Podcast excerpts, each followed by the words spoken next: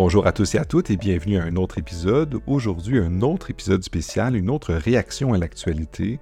Aujourd'hui, je reçois Christian Nadeau, mon ancien directeur de thèse, et euh, chercheur, euh, professeur à l'Université de Montréal en philosophie, qui a récemment écrit une opinion, un texte dans Le Devoir, un journal euh, québécois, pour parler du Front commun. Si vous avez écouté le précédent épisode, il y a un Front commun syndical de gens qui manifestent, qui font grève pour demander des meilleures conditions salariales et de travail dans un large pan de la fonction publique au Québec qui renégocie leurs conventions collectives. Aujourd'hui, donc, euh, Christian, dans son intervention qui date de quelques jours dans Le Devoir, la belle leçon de philosophie politique des grévistes, Christian intervient pour essayer d'expliquer un peu de quelle manière est-ce qu'on peut comprendre de manière la philosophie politique, la, grève, les manifestations, les revendications des gens qui se mobilisent pour des meilleures conditions de travail. Et j'ai voulu parler avec lui donc, pour qu'il nous présente un peu, qu'il aille un peu plus en profondeur euh, sur les enjeux qu'il discute dans son texte, sur les rapports de subordination, les rapports salariales, les revendications de reconnaissance aussi qui sont au cœur des mobilisations en ce moment. On va parler donc de revendications, de mobilisation, de syndicalisme, de rapports de gestion et de travail dans les organisations. On va explorer donc beaucoup en, détail la question du travail. Donc, je vous invite en premier à aller voir euh, l'article qui sera en description, dont le lien sera en description. Vous pouvez aussi le trouver facilement dans la section idées euh, du devoir. Euh, et sinon, euh, sans plus attendre, Christian Nadeau, vous avez déjà entendu, donc je le présenterai même pas plus en détail à l'émission, sur euh, la belle leçon de philosophie politique d'Écrivis. Bonne écoute. Salut Christian, ça va bien? Oui, toi-même. Ça va très bien, merci. Je suis content qu'on prenne le temps de parler d'un enjeu d'actualité cette fois, non seulement parce qu'il y a un front commun et des manifestations et des grèves en ce moment, mais euh, parce que tu as écrit un texte qui essaie de défendre l'idée que les grévistes ont à nous apprendre, nous qui faisons de l'éthique et de la philosophie politique, des choses. Alors j'aimerais commencer par te demander, qu'est-ce qui t'a qu'est-ce amené à écrire ce texte-là, puis qu'est-ce que les, euh, les grévistes ont à nous apprendre?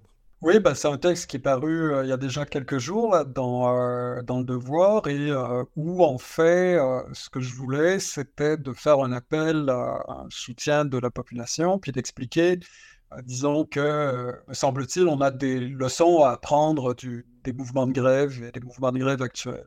Alors l'idée en gros c'est, comme, comme souvent je fais, c'est-à-dire de tenter de de proposer une interprétation, disons, de philosophe de la situation actuelle, et en même temps d'appeler à une forme de mobilisation, c'est-à-dire d'espérer que comment dire, la compréhension de certains enjeux ou la mise en lumière de certains enjeux va favoriser, disons, ou motiver euh, la, prise d'action, en fait. Donc la décision pour les parties des gens de, de, joindre le mouvement. Et euh, bah, évidemment pas joindre le mouvement de grève, mais du moins de l'appuyer, et puis aussi de, se rendre compte que les choses qui sont discutées à l'heure actuelle vont au-delà en fait du contexte de négociation. C'est-à-dire que ce qu'on voit en fait, là, entends le front commun comme ça, puis as autant de secteurs qui sont liés, euh, c'est pas simplement des questions d'alliance ponctuelle syndicale. J'ai d'ailleurs fait assez attention dans le texte de pas trop interpeller les syndicats je ne sais pas si tu as remarqué, mais je dis surtout les grévistes. Et c'était volontaire, en fait. C'est-à-dire qu'en gros, si, oui, il y a une alliance qui est, euh, qui est celle des organisations syndicales, mais au-delà de cette alliance des organisations syndicales, je pense qu'il y a un moment aussi, de, certaine manière, d'alliance euh, des, grévistes, c'est-à-dire de, de gens qui sont motivés à défendre une certaine représentation, en fait, du secteur public, une certaine conception du secteur public. Et, du coup, en fait, ce sont des enjeux qui touchent notre représentation, en fait, commune du secteur public, et puis aussi des investissements qui doivent être faits. Et pour que ces investissements euh, soient exigés de la part des, euh, gouvernements, ben, il faut aussi que la population euh, soit en accord, parce que sinon, les gouvernements peuvent toujours prétexter qu'ils n'ont pas la marge de manœuvre ou l'autorité pour mettre en place les mesures qui permettraient de, disons, un véritable investissement dans le secteur public. Là, ce qu'on voit, en fait, c'est que euh, c'est vraiment deux visions des choses, c'est-à-dire une vision où on tend vers le privé, une autre où on veut maintenir le secteur public en santé, si j'ose dire.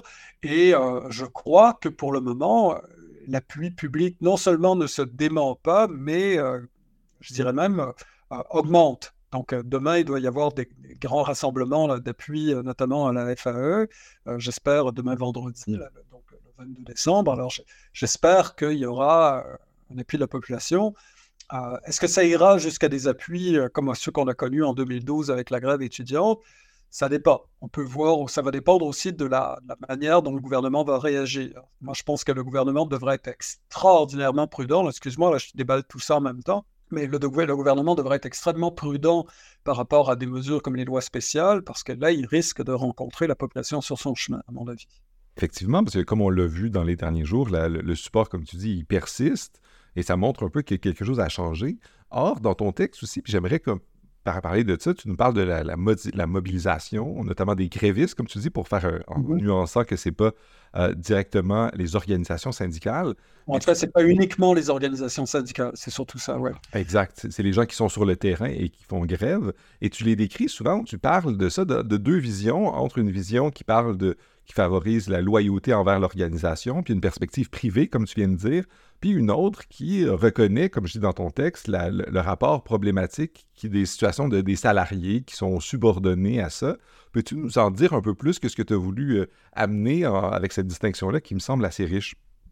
Ben, je pense qu'il y a. Bon, j'invente rien, là. Je dis je pense que, mais que je fais que résumer l'état des choses.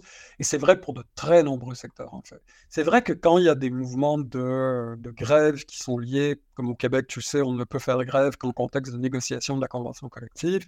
Et très souvent, le cœur du débat, c'est vraiment c'est la question des salaires. Pourquoi? Parce que les salaires, justement, ça se négocie, euh, je veux dire, à la pièce près. Là. Tu vois, c'est vraiment donc euh, c'est du tangible, si j'ose dire. Alors que le normatif, en fait, tout ce qui relève des conditions du travail, celui-ci, etc., ah, il y a toujours un côté un peu flou. Alors oui, bien sûr, il y a des aspects qui sont très quantifiables, qu'il y en a d'autres qui sont vraiment de l'ordre qualitatif, qui sont beaucoup plus difficiles à quantifier. Euh, et puis après, on peut se demander, par exemple, si certaines revendications sont légitimes. Par exemple, dans, notre cas, puisque nous avons à l'Université de Montréal, les professeurs ont un mandat de grève aussi en ce moment, euh, qui pourrait être exercé plus tard, une des questions qui est euh, sur la table, c'est vraiment ce qu'on appelle la collégialité, en fait. Donc le principe de collégialité collégialité qui soit euh, inscrit dans la convention collective et euh, l'université s'y refuse. Enfin, la direction de l'université s'y refuse. Alors, on pourrait très bien dire, bah oui, mais enfin, collégialité, c'est un peu comme la, solidarité. Pourquoi est-ce qu'on aurait un principe, tu vois, une vertu, si j'ose dire, euh, pourquoi devrait-elle être inscrite dans une convention collective, puisque la convention collective, après tout, c'est un texte normatif qui permet de vraiment dire voici ce qu'il faut faire, voici ce qu'il ne faut pas faire. Alors, est-ce qu'on va sanctionner les gens par manque de collégialité ou leur donner des, points supplémentaires par manque, par, par surplus de collégialité Ça paraît absurde. Euh, pourtant, en ce moment, ce qu'on voit, en fait, c'est qu'il y a une grande partie du débat qui, qui porte précisément sur ces enjeux-là. C'est une vision non seulement du secteur public, mais de la manière dont on travaille à l'intérieur du secteur public. Alors, euh, je le vois dans le domaine de l'éducation où on tend de plus en plus, en fait, à séparer très nettement gestionnaire et euh, ce qu'on appelle personnel enseignant, euh, de façon justement à les voir comme justement du personnel, c'est-à-dire des gens qui doivent exécuter des tâches en fonction de ce qui est demandé. Ils ne doivent pas sortir du cadre qui leur est demandé. En même temps, on leur demande d'improviser parce que Très souvent, ils n'ont pas les conditions matérielles qui leur permettent de faire, leur travail. Donc, tu vois, il y a des injonctions paradoxales. D'un côté, on leur demande d'avoir de, faire preuve d'imagination, puis de, débrouillardise, et de l'autre, on dit, mais vous devez rester absolument dans le cadre qui vous est imparti. Et en plus, je leur dirais surtout, c'est qu'à partir du moment où des gens vont dire il y a un problème et nous voulons le dénoncer, nous voulons vraiment travailler à changer les choses. Alors là, on leur dit qu'il y a un devoir de loyauté et il y a un, droit de gérance, en fait. C'est-à-dire que le, les gestionnaires, en fait, se voient but d'une autorité, en fait, qui leur est venue dans ces trop où, euh, et qui leur permettrait, en fait, d'avoir carte blanche, ou en tout cas pratiquement carte blanche, sur les grandes décisions à prendre. Alors, l'idée essentiellement derrière ça, que ce soit celle du patronat ou celle, je veux dire, c'est la même rhétorique euh, du gouvernement à l'heure actuelle, c'est de dire qu'il ne peut pas y avoir d'imputabilité s'il n'y a pas, disons, pleine liberté du gestionnaire, en fait. Le gestionnaire ne devrait pas être contraint ni par ses employés, encore moins par une convention collective. moins la convention collective va contraindre le gestionnaire ou l'employeur, plus celui-ci sera imputable de ses actions. Parce qu'évidemment, euh, et c'est un argument qui se défend, là, qui consiste à dire, bah, vous ne pouvez pas rendre imputable ou responsable une personne d'une décision qu'elle n'aurait pas pu prendre autrement. C'est-à-dire qu'elle ne pourrait prendre que dans un certain cas, dans un certain contexte, selon certains paramètres, qui font en sorte que bah, finalement, euh, cette personne dire, n'est pas libre, en fait. C'est un peu comme si on disait, pour en parler en philosophie, est-ce qu'on doit rendre responsable quelqu'un qui n'a pas son libre arbitre? Et donc là, on dit, bah, la personne n'a pas son libre arbitre puisqu'elle est déterminée, le gestionnaire ou l'employeur est déterminé par un cadre euh, normatif qui est celui de la convention collective. Alors, avec cette convention collective vient aussi toute une série de prérogatives à l'égard des employés. Il y a des prérogatives à l'égard de l'employeur, mais il y a des prérogatives à l'égard de, des employés. Et c'est ça, cette vision des choses, c'est-à-dire, alors d'un côté, ce qu'on va dire, c'est qu'il doit y avoir une, plus grande liberté, voire une liberté totale du gestionnaire ou de l'employeur, et de l'autre, en fait, euh, du moins c'est mon interprétation des revendications actuelles, ce qu'on entend, c'est pas une volonté de de, faire de la co-gestion. En fait. C'est pas comme si on disait, ben, on devrait, euh, toi tu connais très bien le mouvement coopératif, on devrait tout rendre selon la structure du mouvement coopératif. J'ai rien vu, en tout cas, dans les demandes actuelles qui vont dans ce sens-là. Ce qu'on demande, par contre, c'est que, ah, justement, si on veut de l'imputabilité, ben, elle doit être dans les deux sens. C'est-à-dire qu'une une personne, par exemple, pour être pleinement imputable de son cours, doit avoir une certaine liberté d'enseignement, doit avoir aussi les moyens. La même chose pour l'ensemble des fonctions qu'on va retrouver euh, dans, dans, le secteur public. Ah, si une personne est empêchée de faire son travail, c'est quand même fascinant qu'en plus on lui reproche de ne pas le faire correctement. Si, par exemple, des infirmières sont empêchées de faire leur travail parce qu'il y a toutes sortes de contraintes de gestion qui n'ont absolument rien à voir avec la finalité de son travail, alors là, il y a un problème. Alors, ah, je pense en fait que c'est vraiment deux, deux réflexions fondamentales. Alors, on pourrait en arriver à une troisième réflexion qui consisterait à dire, euh, ben écoutez, peut-être que les deux parties ont, raison et tort. En fait, c'est la logique du travail dans son ensemble qui est devenue complètement folle. C'est-à-dire qu'en fait, on se retrouve à deux camps qui sont retranchés dans leur, euh, disons, dans leur euh, partie respective, ou deux parties qui sont retranchés dans leur corps respectif, pardon, et qui, euh, en fait, euh, sont bloqués parce que dans les deux cas, les deux font des tâches qui ne devraient pas leur être imparties d'une certaine manière. C'est-à-dire qu'il y a une organisation du travail qui est à revoir. Moi, je pense qu'il y a des éléments de ça qu'il faudrait, sur lesquels il faudrait réfléchir. Hein. Je pense qu'il y a vraiment quelque chose qui ne va pas dans la représentation générale du travail, en particulier dans le secteur public. Cela dit, cela dit, de là à vouloir vraiment diviser les choses et de penser que d'un côté, il y a ceux qui gèrent, qui décident, qui autorisent, qui prennent les décisions, bref, qui sont la tête, et l'autre, ce sont les exécutants, alors là, il y a un énorme problème aussi, parce que tu sais comme moi que même lorsqu'on exécute des, des tâches, euh, qu'on n'est pas, disons, euh, chef d'une équipe ou qu'on n'est pas en situation de prendre des décisions, il n'en demeure pas moins que sur les lieux du travail, nous savons ce qu'il faut faire. Tu vois, donc même un ouvrier qui travaille dans une, ouvrière qui travaille dans une usine et qui a une tâche bien précise à faire, ben, je veux dire, c'est elle en fait qui voit, par exemple, que la cadence est trop rapide, que il y a un problème dans le remplacement des, personnes, etc. etc. Tu vois? Elle a une expérience de terrain que n'ont pas les gestionnaires. Est-ce que les gestionnaires ont la hauteur de vue qu'ils prétendent? Ça, c'est autre chose, mais là, je pense qu'il y a une volonté, en fait, de la part des directions et du gouvernement euh, d'avoir finalement une gestion qui devient du genre... Euh, c'est la fameuse phrase de Kant, un concept sans intuition. C'est-à-dire que, tu vois, ils ont une vision des choses, en fait, euh, qui, est, qui est telle que c'est comme s'il fallait euh, gérer les choses de manière très idéalisée. Et là, il y a un moment, tu dis, bah, idéalisé au sens de, tu vois, très formaliste, en fait. Et là, il y a un moment, tu dis, non, mais attends, là, est-ce que vous vous rendez compte qu'il y a des gens qui sont vraiment des gens d'expérience et qui qui devrait intervenir dans la mécanique décisionnelle ah, Alors, la réponse à ça, c'est ben oui, mais on va les consulter, mais ça suffit pas, en fait. Tu vois, parce que c'est encore plus frustrant et c'est encore plus, euh, comment dire, euh, euh, décevant et, peu probant, en fait, que des gens soient consultés, mais que leur, leur opinion au final ne soit jamais traduite, ne se vérifie jamais par des, modifications, des, comment dire, des changements. Et c'est ça, je crois, là, qui est vraiment le, cœur des enjeux. Et c'est ce qui fait aussi en sorte que pour moi, c'est une grève qui va au-delà du contexte, encore une fois, du travail en tant que tel. C'est aussi une vision de ce qu'est une société démocratique. Une société démocratique, c'est une société où c'est pas simplement, c'est pas une société dans laquelle on fait simplement déléguer des responsabilités ou de dire, par exemple, je te délègue mon pouvoir afin que tu fasses cette tâche.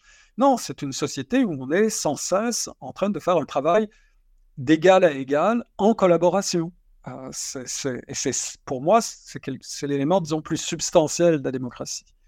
Et c'est quelque chose qui, comme tu dis, apparaît dans le fait que bien, la, plupart des revendications qu'on entend parfois dépassent la question salariale ou monétaire. C'est moins une question de on veut plus d'argent, on veut, même si ça fait, en fait partie dans un contexte d'inflation comme en ce moment, mais aussi de transformation de ce qu'on ce qu'on veut, comment on veut organiser le travail, puis l'offre de services, pour prendre des guillemets, dans notre société. Tout à fait, parce que de toute façon, même s'il y avait des augmentations, imaginons qu'il y ait des augmentations substantielles, mais si celles-ci se, traduisent en fait par une, disons, un appauvrissement du, contexte de travail, par un appauvrissement des conditions de travail, là, finalement, les gains, je veux dire, le, jeu n'en vaut pas la chandelle. C'est-à-dire, des gens vont se retrouver à avoir des augmentations qui sont probablement pas très substantielles, mais même si elles l'étaient, mais au point où ils finissent par détester leur travail. C'est ça là qui est en jeu là, parce que il faut quand même voir les choses là. Avec les années, bon, là en ce moment ça va particulièrement mal, mais il en demeure pas moins qu'on n'est pas dans une société des années 30 ou dans les années 40. Il y a des progrès. Le problème, en fait, c'est qu'on se retrouve à avoir quand même beaucoup d'insatisfaction par rapport à la manière même dont les gens vivent l'expérience du travail. Et, alors, bien sûr, on pourrait dire, ben, vous avez du travail, vous avez des revenus, de quoi vous plaignez-vous.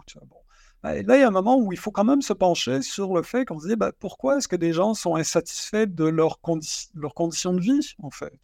Alors, je pense en fait que les enjeux euh, matériels, les enjeux de salaire sont ultra importants. Mais disons, ils faisant comme si, en fait, euh, ils étaient euh, relativement secondaires. Ben, on aurait quand même de bonnes raisons de s'interroger sur tout l'aspect normatif dont on parle. Encore une fois, c'est ces conditions salariales existent, mais même si on disait, bon, ben, au moins, alors on va les satisfaire, là encore, il faudrait s'inquiéter de l'autre aspect des choses, parce que sinon, comment dire, les personnes n'y gagnent pas au change. Donc, autrement dit, qu'on mette de côté la question du salaire, ou au contraire qu'on y accorde une place fondamentale, dans les deux cas, en fait, on va avoir le même type de réponse, c'est-à-dire on ne peut pas négliger question des conditions de travail. Et par conditions de travail, c'est pas simplement, par exemple, des questions comme, je sais pas moi, du genre euh, les horaires, euh, les conditions sanitaires, etc. C'est aussi une vision, en fait, une, on dire, une certaine représentation de notre vie au travail. Parce qu'il faut quand même. C'est beaucoup d'heures qu'on passe au travail. Donc, euh, si une grande partie de ta vie est consacrée à travailler et que ton travail, en fait, tu finis par avoir une attitude presque de, pas de dégoût, mais en tout cas, tu, tu n'es pas heureux dans ton travail. Là, il y a un très sérieux problème et le problème devient social. Effectivement. Mais je pense que tu présentes bien un peu, comme tu, tu avais comme objectif dans ton texte, de nous montrer ce que les grévistes peuvent nous apprendre, puis les, revendications que tu viens de nous présenter. Qu'est-ce que nous, en tant que gens qui faisons de la philosophie politique, enseignants, on pourrait comprendre ou tirer de ça ou contribuer à la discussion euh, sur ces revendications-là, sur ce front commun-là? Qu'est-ce qu'on pourrait nous contribuer, euh, qui pourrait ajouter au courage et à la détermination des gens qui font grève en ce moment et qui continuent à le faire? Ben, je dirais trois choses. La première, euh, on en a déjà discuté, c'est-à-dire que c'est de, reconnaître le sens de ces, de ces revendications, donc de s'informer, d'essayer de, les voir autrement que, disons, des, demandes de gens qui devrait déjà s'estimer heureux d'avoir une job, par exemple, ce genre de choses. Bon, euh, la deuxième chose, en fait, c'est euh, de vraiment euh, aller plus loin, c'est-à-dire de les appuyer, c'est-à-dire que s'il y a des demandes d'appui, par exemple, s'il y a des manifs qui sont organisés, mais pas seulement les manifs, en fait, ça peut être aussi par, je sais pas, faire circuler l'information, en discuter auprès de ses proches, etc., etc. Donc, ça serait la deuxième chose la troisième chose aussi, je dirais, c'est vraiment de le voir, non pas simplement de la façon dont ce que nous pouvons faire pour eux, mais de ce qu'ils font, ce qu'elles font pour nous. alors, je crois que en ce moment, ce à quoi on assiste, c'est aussi à une certaine, c'est ce que je disais, une leçon de philosophie politique, c'est-à-dire d'auto-reconnaissance. Il ne peut pas y avoir une demande de reconnaissance de la part, par exemple, d'un groupe qui est euh, opprimé d'une façon ou d'une autre, que ce soit par marginalisation, par discrimination raciale, peu importe. Ah, il ne peut pas y avoir une demande de reconnaissance sans une forme d'auto-reconnaissance. C'est-à-dire qu'en gros, la personne qui reconnaît, qui, demande à être reconnue, ne dit pas euh, reconnais-moi, sinon, en fait, je n'existe pas. Non, elle me dit, regarde, j'existe. je me reconnais moi-même, eh bien, tu devrais en faire autant. Tu vois, j'existe, je, n'ai pas, pas à le défendre, je n'ai pas à, prouver la valeur de mon existence. Je sais que celle-ci a une valeur. Maintenant, euh, ce n'est pas une vue de l'esprit, c'est une réalité objective. Tu devrais la reconnaître aussi. Euh, d'accord? Et, en ce sens-là, en fait, je pense que le mouvement de grève est une forme aussi d'auto-reconnaissance ou d'autodétermination. C'est-à-dire que c'est des gens, en fait, qui disent on ne va pas se laisser réduire, en fait, à la vision que veut donner de nous ce gouvernement. Ce gouvernement veut nous voir essentiellement comme euh, des gens dont on peut passer l'existence par perte et profit. Eh bien, non, euh, nous, ne sommes pas réductibles à, cette logique, euh, euh, à cette mauvaise logique comptable. Euh, nous sommes des, personnes humaines, nous sommes des individus, nous sommes des groupes qui s'organisons de façon à pouvoir affirmer avec fierté non seulement ce que nous voulons, mais ce que nous sommes. et je dirais que c'est dans le même sens, quand je disais tout à l'heure que la démocratie, c'est pas simplement le fait de déléguer son pouvoir, c'est d'assumer son pouvoir. En ce sens-là, non seulement ils font quelque chose pour eux, mais ils font quelque chose pour nous. C'est-à-dire qu'ils nous donnent une leçon qui consiste à dire, bah voilà, on ne devrait pas faire comme si les choses étaient, tu un peu comme si on disait c'était écrit ou euh, voilà, il n'y a, a, rien à changer, nous ne pouvons rien faire. Euh, voilà, on devrait baisser les bras, après tout, euh, ça sert à rien, etc. Et là, ces gens-là sont en train de jouer le tout pour le tout. Et je dirais que, enfin, une telle mobilisation, il y a un moment où si c'est pas vrai que c'est uniquement dans une perspective de négociation des conventions collectives. Ça, ça, à mon avis, ça va plus loin. En tout cas, le symbole va beaucoup plus loin. Tu nous invites à reconnaître ce que font les grévistes. Et C'est-à-dire que j'invite à reconnaître la manière dont ils se reconnaissent eux-mêmes. C'est pas simplement. Ce que, ce que je veux dire, c'est qu'on n'est pas en train de leur. C'est pas parce qu'ils font des demandes, en fait, que nous allons leur donner quelque chose, que le gouvernement va leur donner quelque chose. Ils reçoivent ce à quoi ils ont droit. Mhm. Donc euh, voilà. Et, la reconnaissance, en fait, c'est un travail qui consiste. C'est pas un travail de don au sens de, par exemple, voilà, je me montre charitable. Le gouvernement ne se montrera pas charitable, et même s'il, s'il pas par miracle, mais en tout cas, si, si on arrivait à avoir une réponse satisfaisante de la part du gouvernement, ce ne serait que justice. Ça n'a rien à voir avec un, tu le gouvernement, voilà, non, mais regarde par exemple la, la, rhétorique du gouvernement, c'est fascinant. Tu vois, à, les entendre en fait une négociation collective, là, je veux dire, c'est deux groupes de charité qui, se discutent là. Faites un pas vers nous, on va faire un pas vers vous. Euh, euh, montrez-vous plus raisonnable. Ah, et c'est fascinant parce que toute la rhétorique fait en sorte que c'est un peu comme si finalement on, y allait là, donnant, donnant, comme si c'était des choses qui n'étaient pas de l'ordre de la justice. Mais encore une fois, du genre, euh, ah, bah, vous, vous, tendez la main, hein, vous, demandez la charité, bah, bah vous étonnez pas qu'on on vous donne quelques pièces. On va pas vous faire des dons faramineux, vous demandez la charité. Alors que là, ce que le mouvement gréviste fait, c'est non, non, on ne demande pas la, charité, on demande que justice soit faite. Euh, et donc, en ce sens-là, nous, ce qu'il faut, c'est comprendre dire, non pas les reconnaître en fonction de demandes, mais vraiment reconnaître ce qu'ils reconnaissent d'eux-mêmes et d'elles-mêmes. Et ça, c'est pour moi, c'est fondamental. Ça peut paraître une distinction de langage.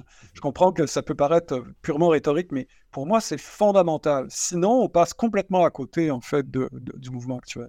Mais, mais, je, pense que tu identifies bien aussi que, je pense que c'est une contribution, un élément important, de voir qu'il y a dans la manière dont on représente la négociation, dans la rhétorique, il y a quelque chose, il y a une manière de concevoir le monde. Puis comme ce que tu nous invites à faire, c'est qu'on ne voit plus ça comme, comme tu nous disais, deux charités qui essaient de négocier combien on va donner de pièces. il y a des gens qui disent, mais Nous, on fait ça, c'est une juste redistribution, une juste, la, juste part, puis pour mettre avec oui, voilà. ça serait qu'on on ait ce, que, ce, qu'on demande, et c'est pas parce qu'on vous avez été généreux, puis à la fin de la négociation, ce sera pas le gouvernement ne pourra pas se gargariser en disant voilà, voilà. nous avons été si généreux avec vous pendant le temps des fêtes, mais non, ben, on vous a donné ce que vous méritez, puis ben, voilà. c'était ça l'issue de, de l'échange. Mais je, pense que c'était, euh, je pense que ça fait le tour un peu du texte. Je voulais te remercier pour cette brève intervention, juste pour euh, réagir à l'actualité. Tu es toujours le bienvenu. Merci beaucoup. Merci beaucoup, Gabriel. Au plaisir de Au plaisir. collaborer de nouveau euh, avec toi. Puis merci beaucoup pour ton, ton émission qui est, comme toujours, excellente. Ça fait plaisir. Merci ah, Je dis pas ça parce que je viens d'y passer, mais parce que je suis un auditeur fidèle. tu te fais juste réaliser à la justice, c'est pas de la charité. Là. Exactement. Bravo.